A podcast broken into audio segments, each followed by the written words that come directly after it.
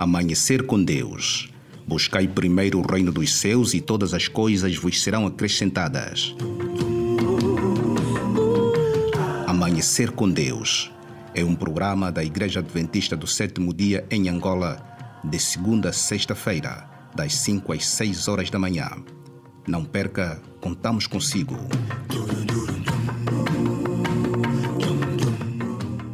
Amanhecer com Deus. Seja Ele o Senhor das nossas prioridades. Amanhecer com Deus.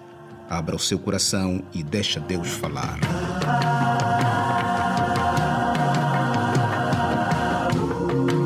Bom e abençoado dia a todos os ouvintes da Rádio Nova Angola. Este é o programa da Igreja Adventista do Sétimo Dia em Angola. Sejam todos bem-vindos uma vez mais e que a graça de Deus esteja com cada um de nós. Amanhecer com Deus é um programa que tem na coordenação o pastor Wilson Alfredo, realização Francisco Venâncio, produção Manuel Sebastião e Francisco Queta. Na edição e apresentação, Luciana love.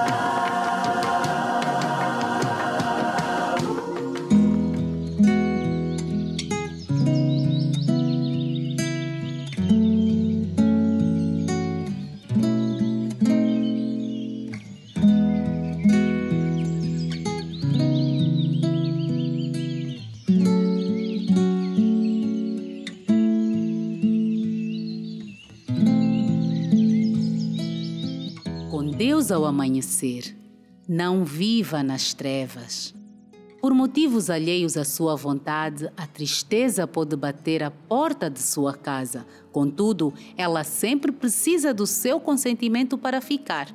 Sofrer, todos sofrem, mas ser triste e viver triste é uma escolha sua. A luz do sol penetra e ilumina sua casa conforme você for abrindo as janelas. Assim também acontece em sua vida. Não permita que as sombras e a tristeza o envolvam. Não viva nas trevas e na melancolia. Não se feche em você mesmo. Apesar da escuridão, tenha coragem de enfrentar a vida, abrindo as janelas de sua alma para que a luz divina ilumine todo o seu ser que Jesus faça parte de sua vida. Só Ele pode dar-lhe alegria de viver. Deixe-o entrar. Bom dia. Santo, Santo, Santo.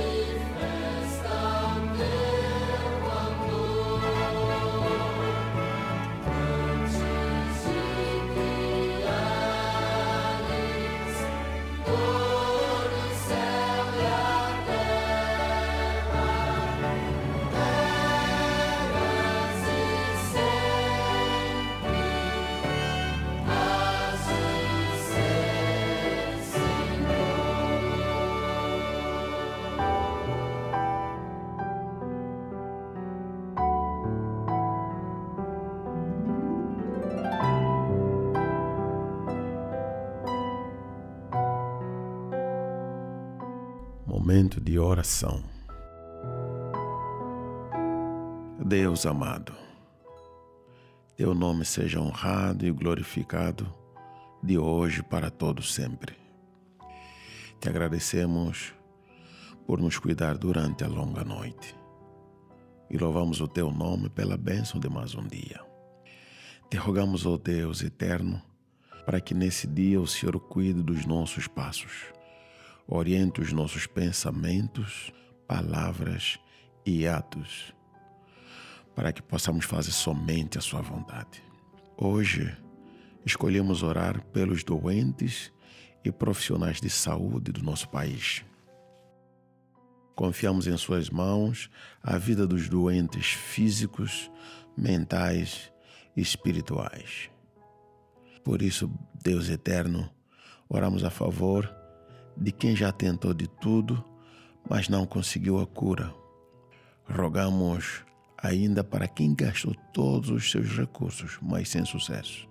Oramos também para quem tem recursos, fez tudo e não deu certo.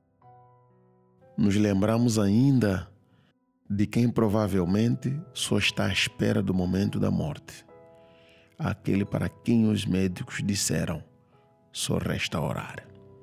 Bondoso Deus, eu peço que visite cada um no lugar em que se encontra, e se for de acordo à sua vontade, leve a cura.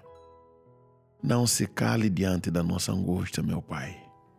Precisamos de Ti e da Tua cura. Não importa a enfermidade, Todos os doentes colocamos em Suas mãos. Talvez seja a Covid, a enfermidade ou uma paralisia qualquer. Mas talvez não haja algum diagnóstico para um caso concreto. Por isso, para todos, até para quem os médicos não sabem que tem, oro, querido Pai, que visite e opere o milagre da cura divina. Nós viemos a Ti porque na sua palavra, no segundo livro de Crônicas, capítulo 7, verso 14, o Senhor mesmo prometeu que se o meu povo orar, o meu povo que se chama pelo seu nome se humilhar e buscar a sua face e se afastar dos seus maus caminhos, dos seus o Senhor ouviria, perdoaria o seu pecado e curaria a terra. Deus eterno, reclamamos essa promessa em nome do Senhor Jesus. Cure-nos das nossas enfermidades. Estamos aqui, Pai, carentes e dependentes de Ti. Cure as enfermidades dos Teus filhos e providencie cura até mesmo para o caso que, humanamente falando, é um caso perdido. Pois para Ti nada é impossível. Por isso, visite cada doente em casa, no hospital na rua, no carro, em qualquer lugar. E opere o milagre que o Senhor deseja fazer. Dedicamos ainda nosso tempo e dedicamos nas Suas mãos os profissionais de saúde, sejam eles médicos, enfermeiros, técnicos de laboratório, farmacêuticos, psicólogos, os demais profissionais, principalmente aqueles que neste tempo estão em linha da frente nesse tempo da Covid-19. A todos eles, conceda a sua bênção e a sua paz, para que no desempenho das suas funções sejam usados, sejam uma bênção para levar saúde para os enfermos que jazem nos hospitais e em casa ou em algum lugar. Pai, atenda nossa oração, pois te suplicamos no nome e no poder do teu Filho Jesus, o nosso Salvador. Amém. Oração.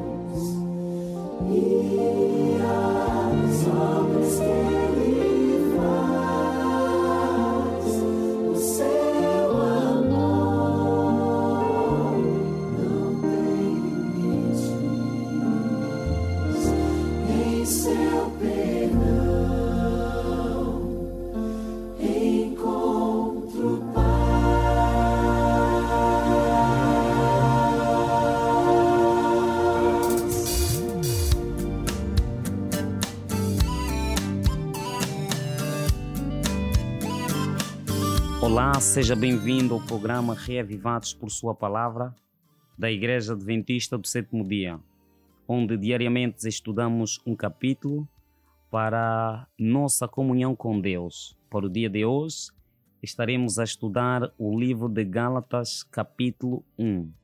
O livro de Gálatas foi escrito por Paulo a, aos Gálatas os Gálatas, na altura, procuravam entender realmente se a salvação era pelas obras ou pela fé, e Paulo traz a mensagem de que a salvação é pela fé e não pelas obras.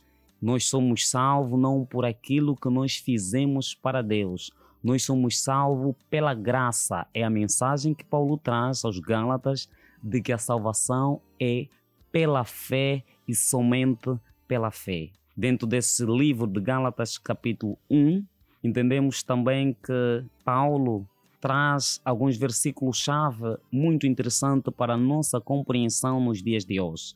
Relativamente ao capítulo 1, o seu versículo 8, Paulo começa dizendo: Porque nada podemos contra a verdade, senão pela verdade no capítulo 1, no seu versículo 8, Paulo diz: Mas ainda que nós mesmos, um anjo dos céus, vos anuncia outro evangelho, além do que já vos tenho anunciado, seja anátema. Versículo 9: Assim como já vos dissemos, agora de novo também vos digo. Se alguém vos anunciar outro evangelho, além do que já recebestes, seja anátema. Paulo começa neste versículo dizendo que ainda que nós mesmos ou um anjo do céu.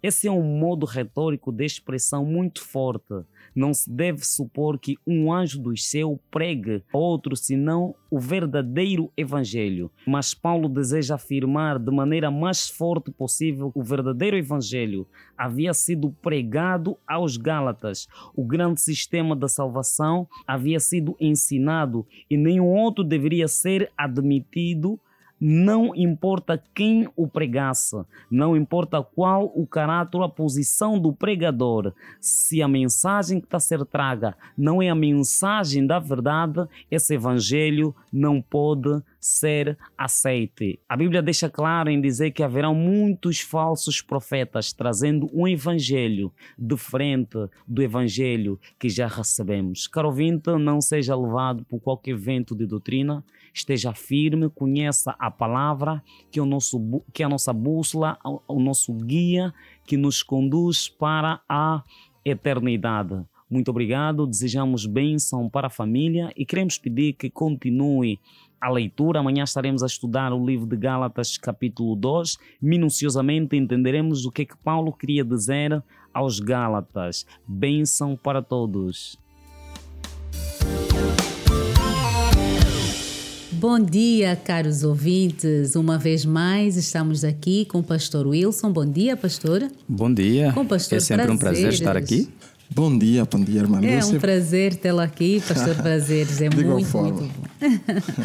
É, damos graças a Deus por mais um dia e estamos então na hora da lição da escola sabatina, a verdade presente em Deuteronômio. Esta lição que é estudada, como já temos vindo a dizer durante a semana, pelos adventistas do sétimo dia em todo o mundo. Antes de começarmos, por favor, pastor Wilson, podes fazer uma oração. Santo e eterno Deus, nós queremos mais uma vez louvar-te e exaltar-te por tudo quanto o Senhor tem feito em nossas vidas. Uhum. Ao abrirmos a tua palavra, queremos suplicar a tua presença neste lugar e também com nossos ouvintes, de tal maneira que possamos perceber e viver de acordo com os teus ensinamentos. Amém. Oramos agradecidos em nome de Jesus. Amém. Amém. Vamos começar então com o verso para memorizar. Espero que o caro ouvinte já tenha memorizado.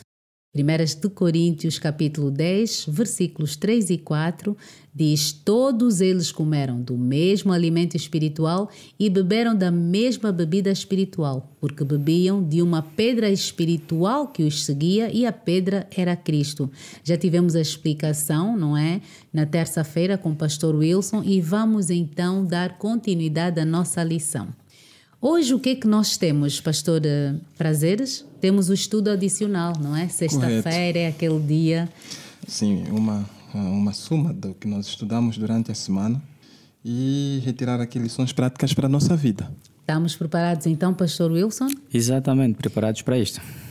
Tem algumas questões, como o Criador, não é? Deus pode fazer o que quiser com as pessoas e estar certo. Essa afirmação.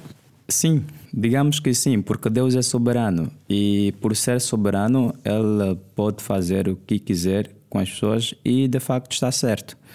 Mas lembremos-nos que Deus é misericordioso também e dentro da sua misericórdia sempre Deus procurou antecipadamente inclusive a Bíblia faz menção a isto, comunicar aos seus servos, os profetas, aquilo que ele pretende fazer com o povo. Muito bom. Pastor Prazeres, os caminhos de Deus são mistérios, nunca o entenderemos completamente. Por isso, não devemos nos preocupar com isso. Será Uhum. que isso pode servir de consolo? Sim, e como disse muito bem o pastor Wilson, há coisas na vida que nós não teremos a compreensão que desejávamos. E a palavra de Deus, por exemplo, em Deuteronômio 29, verso 29, vai dizer para nós que as coisas reveladas são para nós e os nossos filhos. Mas existem coisas que não nos foram reveladas. Essas coisas, se Deus não as revelou, é porque Ele sabe que elas, ah, nós não precisamos delas e não iriam afetar em nada na, na- na questão principal, que Ok. é a salvação. Ok. Certo? Então, o facto de existirem eh, coisas que são misteriosas, embora o conceito bíblico de mistérios, não é, pastor? Pois. É diferente do conceito que nós temos de, de, de mistério. Porque Mistério. mistérios para nós parece, parecem coisas que, que, que não são explicadas, que não tenham uma explicação Algo assim incrível que acontece. Correto. que- Esse não é um conceito bíblico. Não, esse não é um conceito bíblico de, de mistérios. Entretanto, existem coisas que nós nunca entenderemos nessa nossa vida. Existem coisas que nós nunca entenderemos. Mas virá o tempo que Deus nos vai conceder as respostas.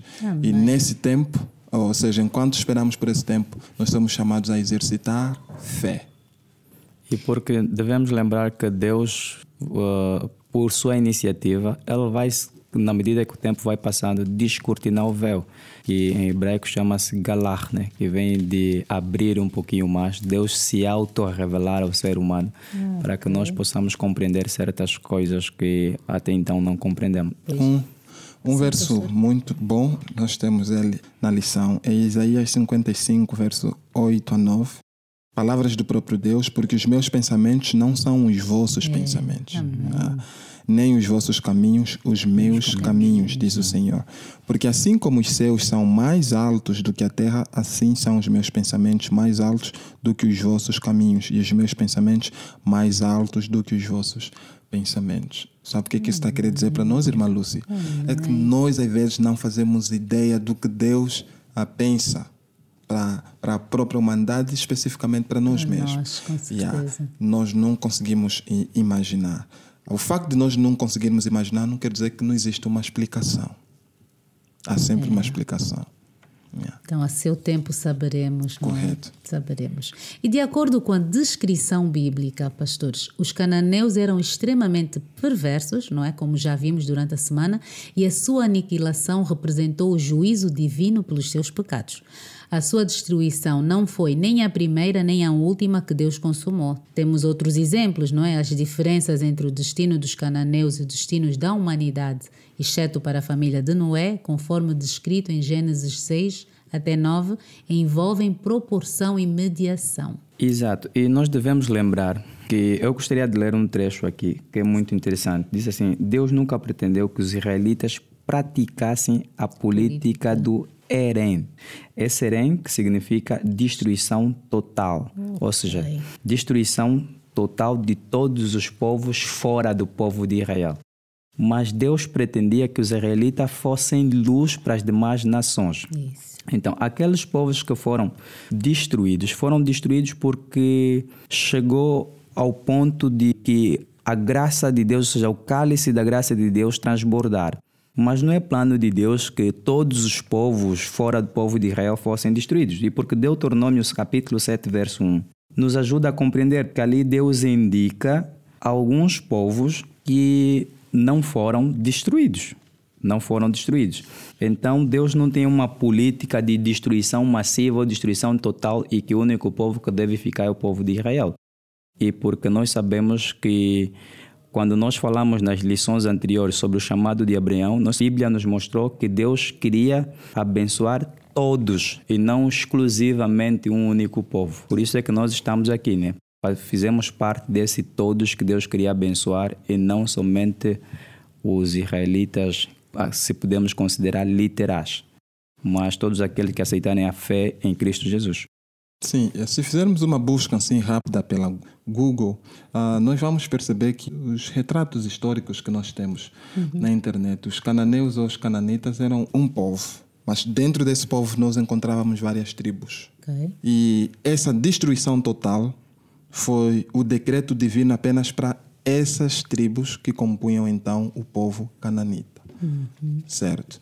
E Deus não agiu, como disse muito bem o, o, o, pastor Wilson, de igual forma com as outras nações. Mas para essas nações específicas, onde os amorreus, que falamos ontem, uhum. eram uma dessas tribos, né, haviam atingido já o seu limite. O cálice tinha transbordado, porque embora os cananeus fossem alvos do juízo, tiveram uhum. pelo menos quanto tempo? Eles, 40 Pelo menos, exatamente, pelo menos pelo 40 menos. anos. E também gostaria de frisar aqui que essa destruição dos cananeus é uma antevisão daquilo que vai acontecer no juízo é. vindouro. Uhum. E todos aqueles que forem rebeldes, que não aceitarem a graça de Deus, também estarão correndo o mesmo risco que correu o povo cananeu. Então, nesse momento que a graça de Deus ainda é acessível, Deus quer que todos nós abracemos, que aceitemos essa graça para que não sejamos destruídos no final dos tempos. Irmã sim, Lúcia, deixa só acrescentar um pouquinho, que essa questão é muito importante. Sim, sim. Ah, tem causado muitas dúvidas. As pessoas hoje dizem assim, mas ah, eu não quero adorar a Deus e Deus vai me destruir, Deus vai me matar. Pois. Que tipo de Deus amoroso é este. é esse? Percebe? Ah, se Deus fosse amor, então mesmo. Ele salvaria né? todos, né? Como se Até não só deveria deixar-me viver como sim. eu decidi como viver, eu, pois, né? Porque ele me ama. Exatamente, porque ele é amor. Mas do ponto de vista bíblico, Deus, vou colocar isso entre aspas, Deus não mata ninguém. Entre aspas. Deus não precisa matar ninguém. Okay. É que nós matamos-nos a nós mesmos a partir do momento que tomamos a decisão de estar do lado contrário ao de Deus. Deus. Eu vou dar aqui um exemplo uh, muito simples que se tem dado. Imagine, o peixe foi feito para viver onde? Na água ou fora da água? Na água. Na água. Se ele for colocado fora da água, o que, que vai acontecer para ele? Ele morre. Exatamente. Mas quem é a causa da morte dele? É a água ou porque ele foi colocado fora da água? É a falta de água, não é? Porque foi colocado fora da água. Foi colocado fora da água, certo? Mas é a água que matou o peixe? Não. Não, certo? Então, nós fomos feitos para viver conectados a Deus. Ah. Quando nos colocamos fora do contato com Deus, ali nós encontramos a nossa morte. Então, não é que Deus vai nos matar. Não a nossa decisão de estarmos fora de Deus, porque só existe vida com Deus, não existe vida sem Deus. Sem Deus. Daí alguém dizia que a vida só é vida quando uhum. ela é vivida junto do dono da vida. Exatamente. Uau. Yeah.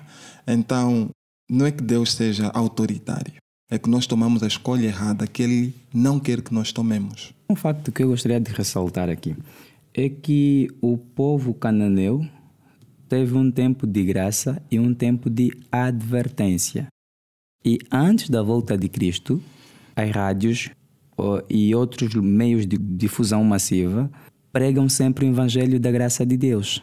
E nós estamos a viver nesse tempo de graça antes da volta de Cristo. Então precisamos aceitar essa graça. Estamos a ser advertidos do mesmo modo que o povo cananeu foi advertido antes da destruição.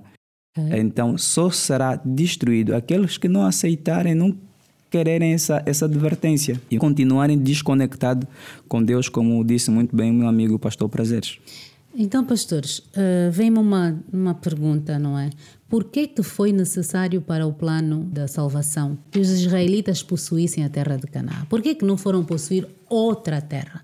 Penso que já tivemos um vislumbrezinho aí há uns dois, três dias, mas por que, que foi necessário que fosse exatamente Canaã? Bem, presumo a, a terra de Canaã é uma espécie de uma antevisão daquilo que o povo de Deus viveria lá nos céus, que é Canaã celestial. Então, ao possuírem Canaã terrestre, eles teriam um vislumbre do grande gozo que seria Canaã celestial. Daí é que o povo de Israel foi direcionado a possuir a terra de Canaã, que dava um vislumbre da maior promessa de Deus, que é Canaã celestial, não Canaã terrestre. Muito bom. Pastor eh, Prazeres? Há aqui um comentário interessante Sim. a respeito dessa perspectiva escatológica. É que toda essa história que envolvia a conquista de Canaã tinha que ver diretamente com a questão da salvação operada por Cristo e a consequente a vitória final do povo de Deus né, e a entrada de, do povo de Deus à terra prometida. Diz assim, olha, nós encontramos isso no livro Patriarcas e Profetas, na página 137. Ok. Ah, então a voz de Deus foi ouvida, ordenando-lhe que não esperasse a posse imediata da terra prometida e indicando no futuro os sofrimentos de sua posteridade antes de seu estabelecimento em Canaã. O plano da redenção foi-lhe desvendado em relação tanto à morte de Cristo, o grande sacrifício, quanto à sua vinda em glória.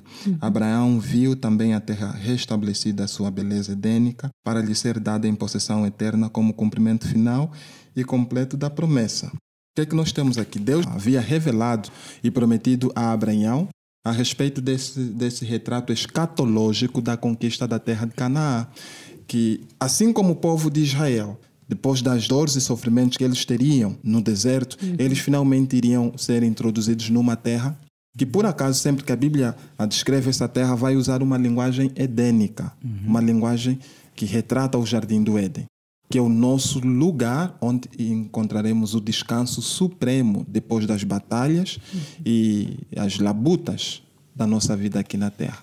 Então, era um, era um tipo, na verdade, da Canaã Celestial e toda aquela história vai representar, então, o deserto da vida que nós experimentamos aqui. E por isso é que quando os dois espias ah, saíram de lá de espiar a terra e voltaram, e disseram Mehod, Mehod, significa incrivelmente boa. Ou seja, o que Deus está a preparar para nós lá nos céus, os irmãos não imaginam. Se Canaã terrestre, o relatório foi Mehod, Mehod, incrivelmente bom, não imaginam como será Canaã celestial. A única coisa que eu gostaria de dizer é que eu quero ver a Mana Lúcia lá. Eu quero que sejamos Amém. colegas lá nos céus e Não desfrutamos só- dessa terra Ah, eu quero- incrivelmente quero boa. ser Sim, meus Não só a Mana Lúcia, mas no também o Os- rádio ouvinte, os né? estimados Ai, ouvintes, exato. Certo, aqueles que nos acompanham. Todos que nos acompanham, porque a santidade ideal requer a erradicação total do mal, não é? Então devemos nos preparar e é hoje. Certo, olha, isso- eu não sei o que é viver numa terra onde, onde só se faz o bem. É, Eu não sei, nem, a- ser nem a irmã Lúcia, nem bom. o pastor Wilson. Ah, Mas eu sei que será muito bom ah, quando finalmente já sermos libertos dessa, dessa, dessa terra onde nós temos que lidar com paludismo, a Covid-19, cóleras e outras Os adversidades. assaltos. Correto, né? nem mesmo em casa você tem paz, Em casa já. não há paz.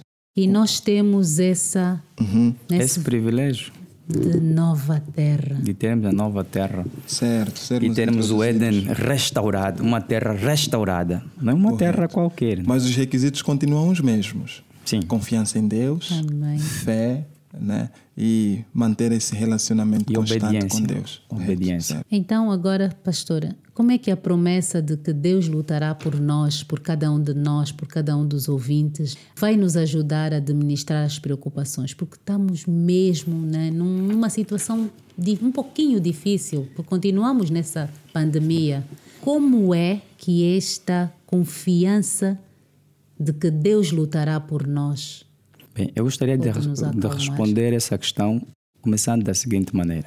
Depois da ressurreição de Cristo, ele foi ao encontro dos seus discípulos. Se lembrar o episódio de Lucas 24, eu fazer menção de Lucas 24. Os dois discípulos saem, voltam para Emaús e depois deles terem visto a Cristo, eles voltam outra vez para Canaã. E Jesus aparece no meio deles e diz assim: Paz, Paz esteja, convosco. Se lembrarem o cenário, eles estavam lá no templo, em Jerusalém, mas num dos lugares escondidos. Tinham medo de serem atacados. Estavam num momento de tribulação. E Jesus aparece e diz assim: paz esteja convosco. Ou seja, Jesus estava dizendo em outras palavras: a palavra aí que Jesus estava a usar para paz não significa ausência de problema, mas a presença de Deus. Então nós podemos estar confiantes, apesar dos problemas, porque Deus está conosco. Deus nos fortalece, Deus nos conforta. E Deus, para além de nos fortalecer, nos confortar, Ele vai adiante de nós e luta e peleja em prol de nossos problemas. E acrescendo nisso, disse muito bem Jesus em João 16, 33, para mim um dos melhores versos da Bíblia. Uhum. Estas coisas vos tenho dito para que em mim tenhas Paz. Paz. Exato. Uhum. Calma, no mundo passareis por aflições, mas tende bom ânimo. Eu venci O o mundo. Sabe o que, que, que Jesus está a dizer para nós? A vitória, a nossa vitória, não depende de nós. Ela já é nossa, porque Cristo já alcançou. Ela é por nós. Então, quando Deus nos pede para ter paz em meio às adversidades e dificuldades da vida, Ele não é um amador. Não. Ele é alguém que jogou a bola desse mundo. Conhece, Sabe, conhece como jogar a bola. Jesus sabe o que é viver nesse mundo. Ele sabe como podemos dominar para marcar o golo certo. Amém, porque a fé no Senhor de facto alivia o estresse, não é? E facilita a vitória, a vitória de cada um de nós, de cada um dos ouvintes. Amém. Amém. Tem mais um minutinho para cada um para terminarem. Qual o vosso recado? O meu recado baseia-se no mesmo texto que eu estava a fazer menção a quando da ressurreição de Cristo. Os evangelhos dizem que o anjo apareceu e diz: Olha, na mulher que lá foi, ide, dizei aos meus discípulos que eu vou adiante de vocês para Galileia. Ou seja, para todo aquele que confia em Cristo Jesus, o Senhor vai adiante de nós. Não precisamos temer. Não precisamos lutarmos e nos estressarmos quando nós não conseguimos resolver certos problemas. Devemos sempre nos lembrar. Deus já passou adiante de mim para resolver os meus problemas. Glória a É Deus. verdade. E a crescer nisso aí, eu iria terminar dizendo assim: olha, a vida do cristão não é uma vida sem direção, sem destino, não. Nós tivemos um começo, esse final deve ser o glorioso final que Deus está a preparar para todos nós. Amém. Será realmente um prazer ter o caro ouvinte, ter o pastor Wilson e o pastor Prazeres como vizinhos na Canaã Celestial. Amém. E para terminar, vamos então para o nosso verso para memorizar, que encontramos em 1 de Coríntios, capítulo 10, versículo 3 e 4. Todos eles comeram do mesmo alimento espiritual e beberam da mesma bebida espiritual, porque bebiam de uma pedra espiritual que os seguia, e a pedra era Cristo. Que a graça e a paz possa estar com cada um dos nossos ouvintes, possa estar consigo, Pastor Wilson, consigo, Pastor Prazeres. Eu Obrigado. conto com vocês na próxima segunda-feira para continuarmos estas lições maravilhosas da Escola Sabatina. Até lá, que Deus continue nos abençoando. Obrigado e contamos também com o querido ouvinte ali do outro lado. Será um prazer e então, bom dia.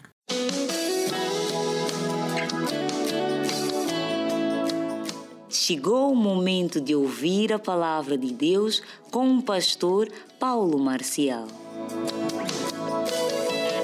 Temos maior gratidão a Deus por permitir que o nosso encontro com o caro ouvinte fosse possível hoje. Desejamos muita paz sobre vós e sobre vossas famílias. Vamos estudar a palavra de Deus, mas antes de fazermos, vamos baixar o rosto e vamos orar. Magnífico Pai que está no céu, lhe rendemos graças, porque o Senhor é bom e a sua misericórdia dura para todo sempre. Dedicamos este estudo nas suas mãos e também dedicamos o caro ouvinte que nos acompanha nesta manhã. Abra os nossos ouvidos e a nossa mente e o nosso coração. No nome de Jesus oramos. Amém. Hoje vamos ler a parte do livro de Sofonias, capítulo 1, versículo 14 até versículo 18. Diz a palavra de Deus: O grande dia do Senhor está perto. Sim, está perto e se apressa muito. Até a voz do dia do Senhor. O homem poderoso clamará ali amargamente. Aquele dia será um dia de indignação, dia de tribulação e dia de angústia, dia de alvoroço e de assolação, dia de trevas e de escuridão, dia de nuvens e de densas nuvens, dia de trombeta e de alarme contra as cidades fortificadas e contra as altas torres. E trarei angústia sobre os homens, que andarão como homens cegos, porque pecaram contra o Senhor, e o seu sangue se derramará como pó, e a sua carne como esterco. Nem a sua prata, nem o seu ouro serão capazes de livrá-los no dia da indignação do Senhor. Mas toda esta terra será devorada pelo fogo da sua inveja, porque certamente fará uma destruição total e apressada de todos os moradores da terra. Esta é a palavra do Senhor. Alguns escritores afirmam que Sofonias terá nascido nos últimos dias do reinado do rei Manassés. Manassés é conhecido como um rei cruel. E a Bíblia relata que ele fez tudo que era mal aos olhos de Deus. O livro de Segundas Reis, capítulo 21, no versículo 16, nos dá alguns elementos sobre as obras de Manassés quando dirigiu o povo de Israel. Primeiro, derramou sangue inocente. Levou Israel a adorar outros deuses, e um dos mais conhecidos é Baal. Tornou-se adepto do espiritismo. Começou a consultar os espíritas para ter um resultado espiritual. E o caro ouvinte já pode imaginar que em nenhum momento isso daria êxito para o seu mandato. Introduziu ídolos no templo, templos que foram preparados para serem a casa de oração a Deus. Manassés introduziu ídolos nesses templos. Manassés queimou seu filho como sacrifício. Tem-se dito que quando o topo cai, a base segue a linhagem. E é de se esperar que, em função da atitude de Manassés como rei, o povo de Israel seguisse as pisadas do seu líder. Por essa razão, conseguimos ver no mesmo livro de Segundas Reis, capítulo 21, e no livro de Sofonias, capítulo 1, que o povo começou também a adorar os outros deuses. O povo começou a se vestir como os povos pagãos se vestiam. O povo começou a confiar mais em suas riquezas do que confiar ao Deus que criou os céus e a terra. O povo tornaram-se rebeldes quando Deus falava uma coisa por intermédio do seu profeta, o povo não obedecia. O povo começou a profanar o santuário de Deus e tornaram-se homens orgulhosos.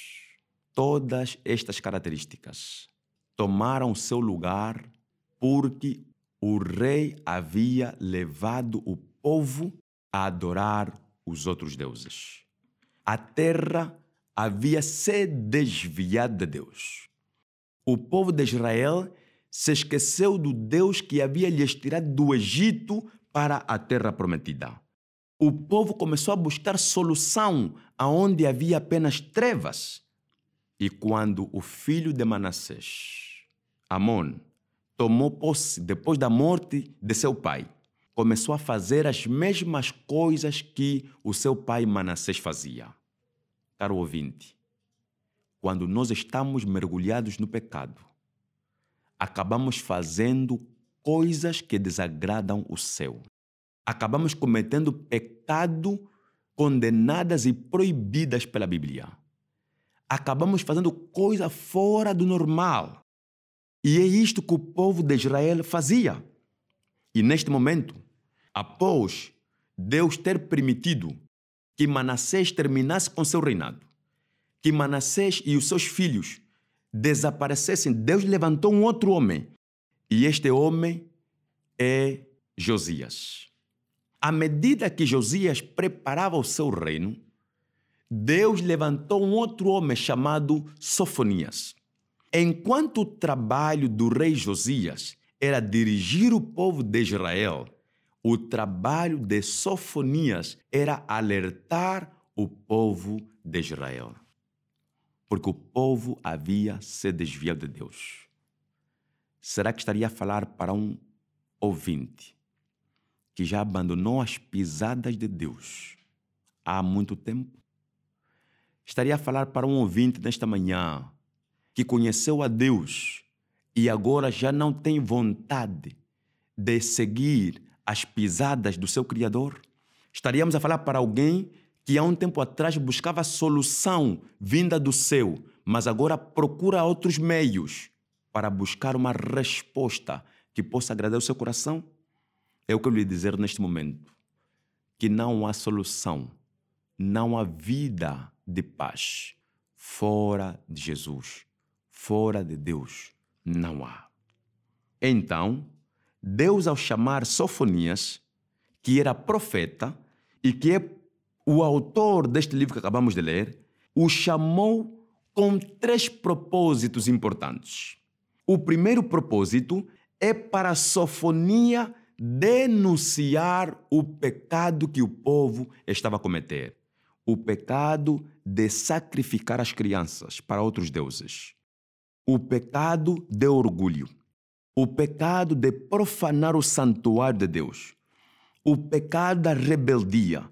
O pecado de confiar mais nas riquezas do que confiar em Deus. O pecado de vestir-se como os pagãos vestem-se, que não dignificava Deus o pecado de adorar outros deuses, o pecado de introduzir ídolos no templo, o pecado de adotar o espiritismo, o pecado de matar pessoas inocentes. Sofonias denuncia isto no capítulo 1 de Sofonias. O segundo elemento, Sofonias é chamado por Deus para anunciar o juízo de Deus no capítulo 2. Em outras palavras, todos os pecados que nós cometemos e não nos arrependemos, quando Cristo voltar, nós passaremos pelo tribunal de Deus. Nós seremos julgados. O terceiro elemento, Sofonias é chamado para proclamar a restauração de Deus quando Deus destruir esta terra. Então, encontramos a denúncia do pecado para abandonar o pecado.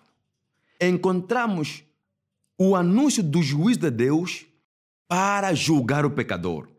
Encontramos a proclamação da restauração para beneficiar o justo, aquele que não se contaminou com o pecado que havia em Jerusalém e com o pecado que há hoje, aqueles que não se contaminam farão parte da terra que será restaurada pelo nosso Deus.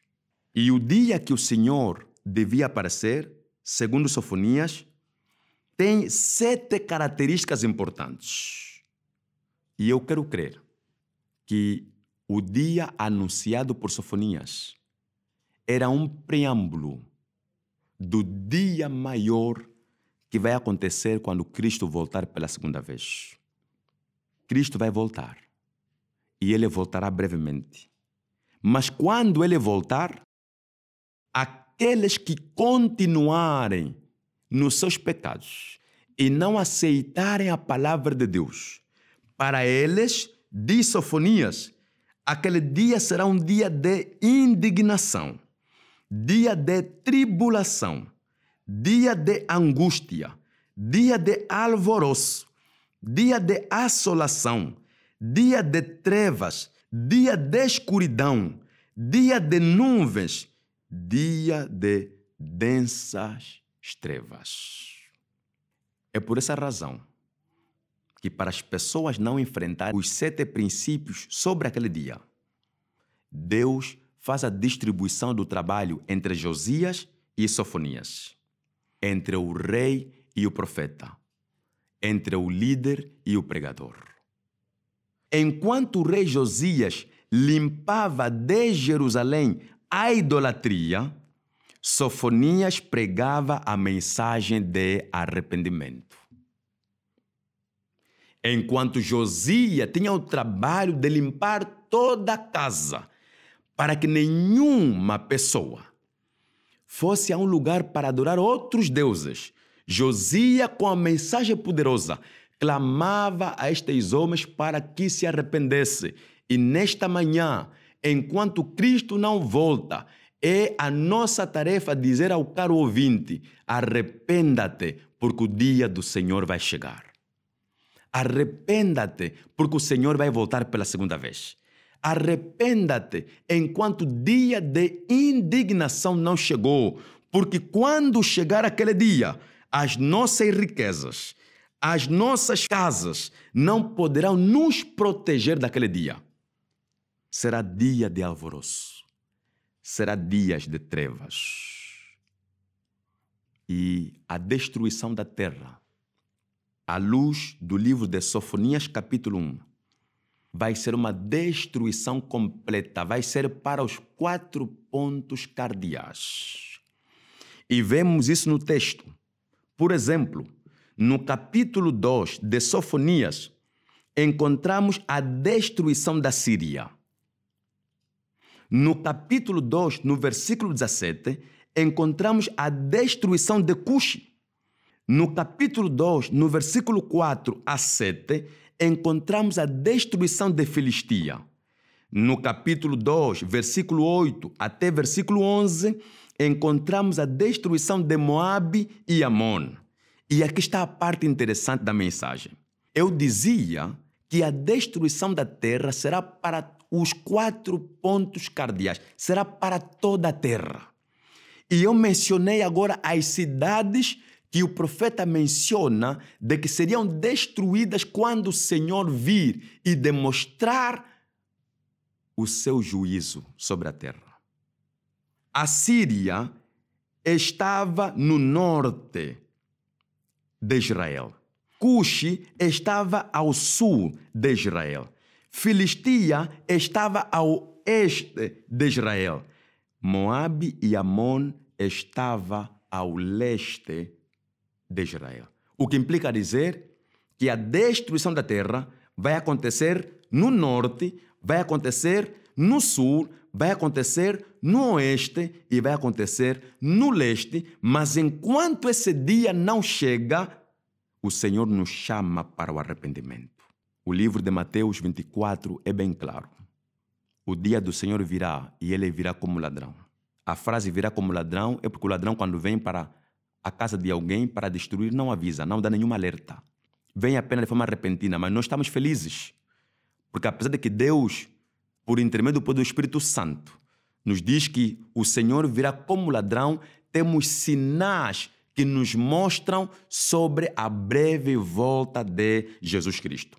Sinais como guerra, rumores de guerra, fome, pestes, nos alertam que o Senhor está prestes a voltar.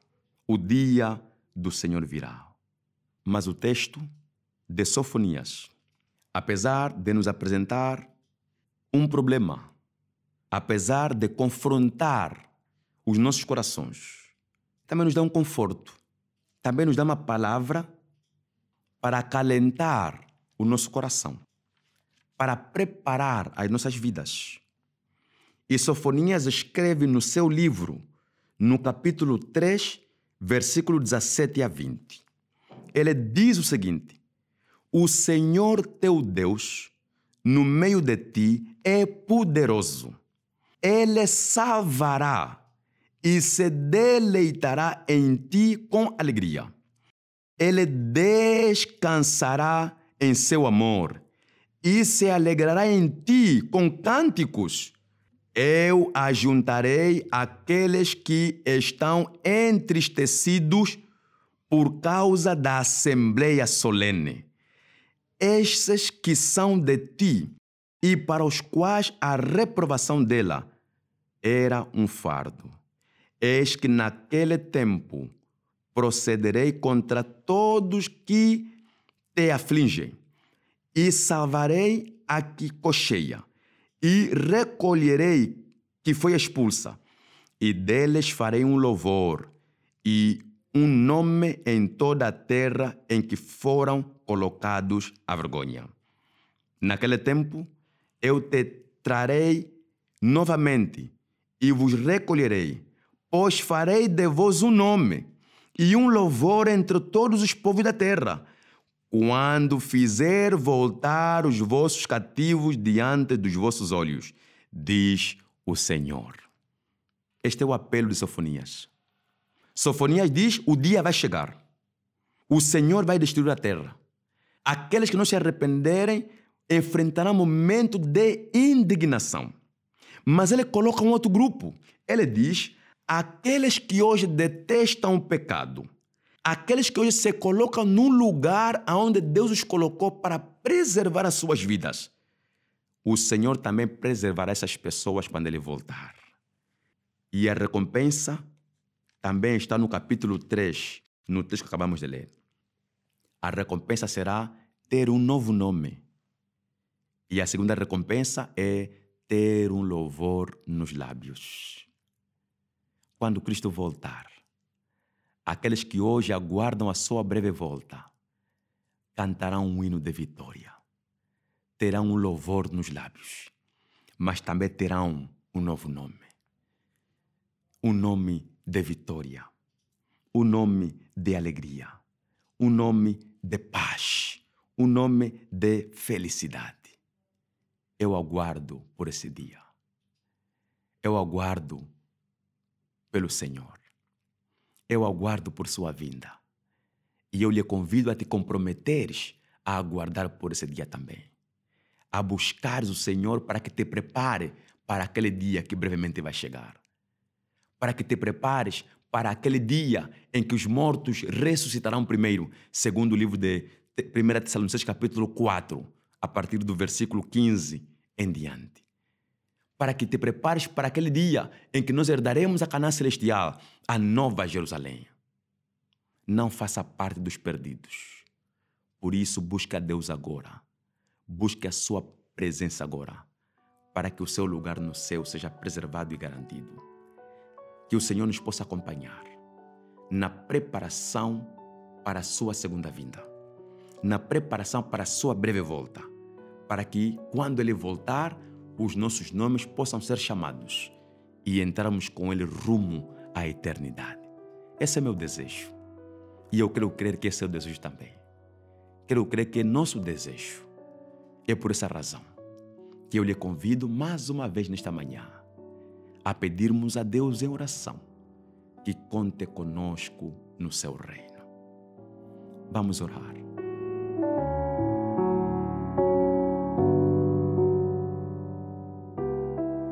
Maravilhoso Pai, nosso Deus que está no céu.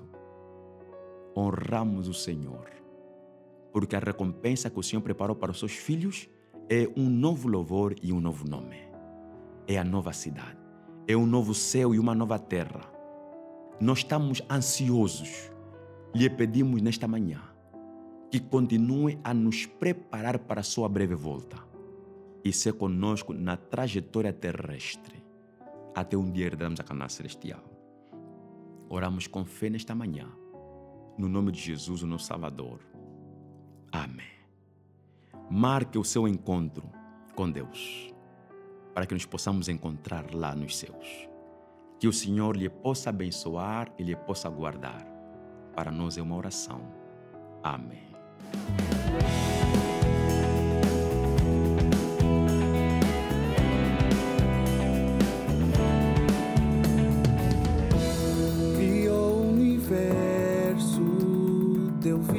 Todo ser,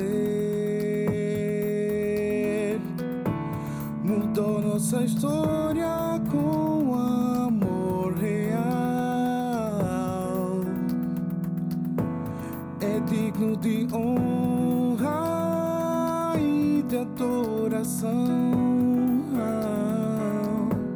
E desde o princípio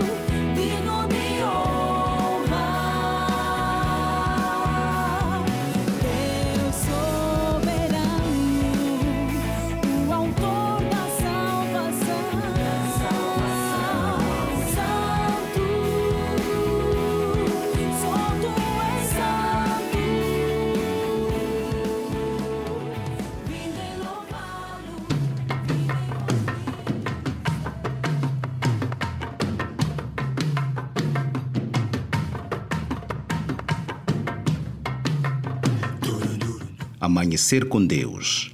Buscai primeiro o reino dos céus e todas as coisas vos serão acrescentadas. Amanhecer com Deus é um programa da Igreja Adventista do Sétimo Dia em Angola, de segunda a sexta-feira, das 5 às 6 horas da manhã. Não perca, contamos consigo.